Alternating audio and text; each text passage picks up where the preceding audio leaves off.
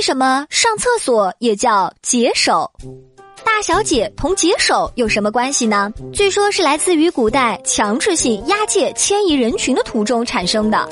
那时迁民是强制性的，人们穷家难舍，故土难离，用各种方法来反抗。移民官员和押解的差人怕他们半路逃跑。在编队定员之后，就把他们捆绑起来，才肯上路。先是大绑，也就是绑住两条胳膊，行动起来很不方便。后来又改用小绑，就是每人只绑一只胳膊，几十个人连在一条绳子上，相互牵连在一起。一人要动，就会牵动别人，谁也跑不掉。因此，无论在行路当中，还是晚上休息的时候，如果其中有人要大解或小解，就会恳求押解的差人给他们捆在胳膊上的绳子解开。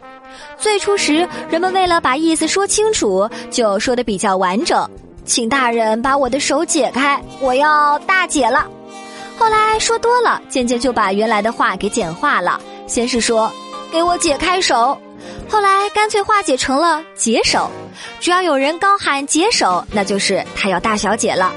一路如此，天天如此，解手之声就被大家说开了。